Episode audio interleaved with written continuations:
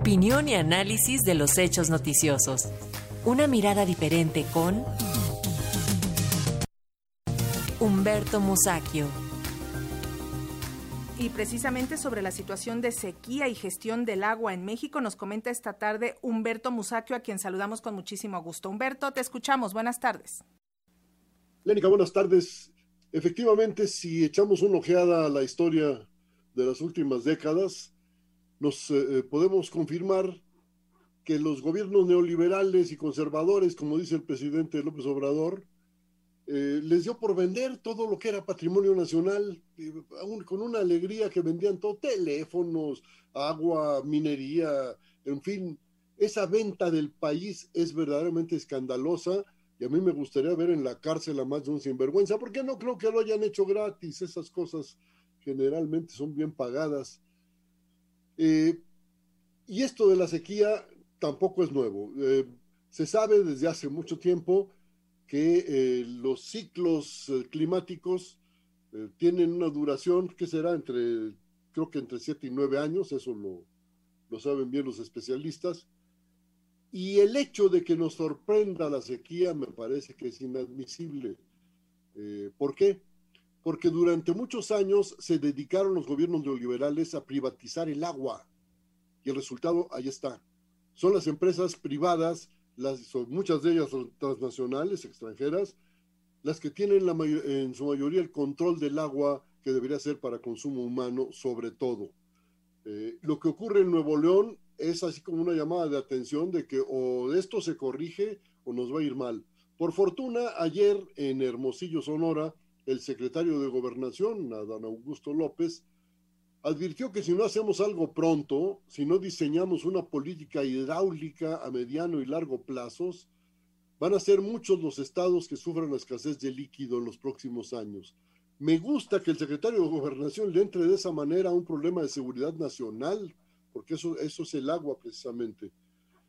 La crisis hídrica de Nuevo León, agregó el funcionario, puede repetirse el año próximo y este, extenderse a otros estados del norte, lo cual es muy lógico, como Chihuahua, Sonora, Tamaulipas y Baja California, donde ya hay una crisis por el agua, una crisis de veras grave por el agua. Pero también en algunas entidades del centro del país, como en Guanajuato y Querétaro. En Querétaro, por cierto, hay grandes movilizaciones porque el gobierno queretano panista, eh, privatizó alegremente el agua. Bueno, ya ahí están los resultados de, esa política nefastísima de, privatizar los bienes que son públicos. El responsable de la política interior, don Adán Augusto López, dijo que en muchas partes del país debe revisarse en infraestructura hidráulica, efectivamente, porque si ustedes se fijan, se construyen, se tienden tuberías, etcétera, pero pocas veces se les da el mantenimiento adecuado eh, las redes son viejas y en algunas ciudades como la capital, la Ciudad de México, se pierde hasta el 40% de lo captado. Es, ya sé que es muy difícil remediar esto en un, en un mes, en un año, en un sexenio, pero por algo hay que empezar y qué bueno que lo señala el secretario de Gobernación.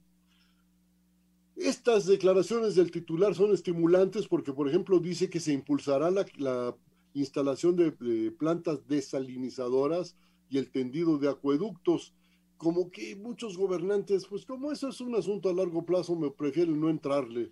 Bueno, qué bueno que el secretario de Gobernación lo dice, y aunque suene ciencia ficción, mencionó incluso que dado el caso se puede llevar agua desde Tabasco hasta el norte.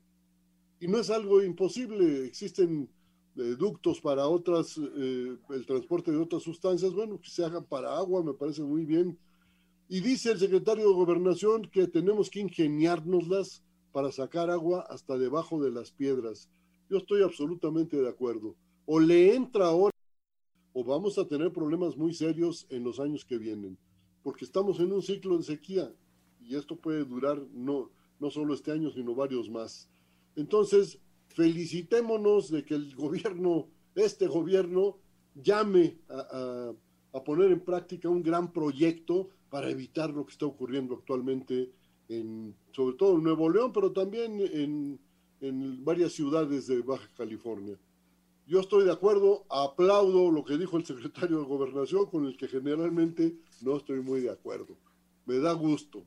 Pero es de ya, Humberto, porque luego vienen las lluvias y lo dejamos para el siguiente año. Esto es urgente. Entonces, hay que recordar que el agua es un derecho y no una mercancía. Hay que subrayar. Derecho de todos los mexicanos, hay que insistir en eso, no de las empresas extranjeras. Muchísimas gracias, Humberto. Nos escuchamos la próxima semana. Hasta la próxima. Hasta luego. Gracias.